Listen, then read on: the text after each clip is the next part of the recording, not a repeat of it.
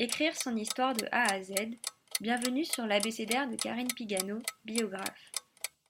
Aujourd'hui, épisode 19, S comme souvenir. Raconter son histoire, c'est tisser ses souvenirs. Ses souvenirs d'enfance, d'adolescence et d'âge adulte, ses souvenirs visuels, auditifs, gustatifs et olfactifs, ses souvenirs gais et ses souvenirs tristes, ses souvenirs glorieux et moins flamboyants, etc. Préparer son livre, c'est faire remonter à la surface l'ensemble de ses souvenirs. Certains sont déjà là, tout prêts à être retranscrits. D'autres réapparaissent à la faveur de ce projet d'écriture qui réactive tous les rouages de la mémoire.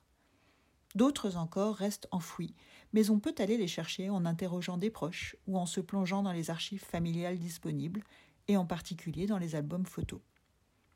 Ce qui est sûr avec les souvenirs, c'est qu'il faut faire flèche de tout bois et que, même si tous ne figureront pas dans notre livre, aucun ne doit être écarté a priori. En disant cela, je pense en particulier aux souvenirs des odeurs et des parfums, extrêmement évocateurs, et que l'on n'a pourtant pas toujours l'idée de partager avec le nez de ses lecteurs.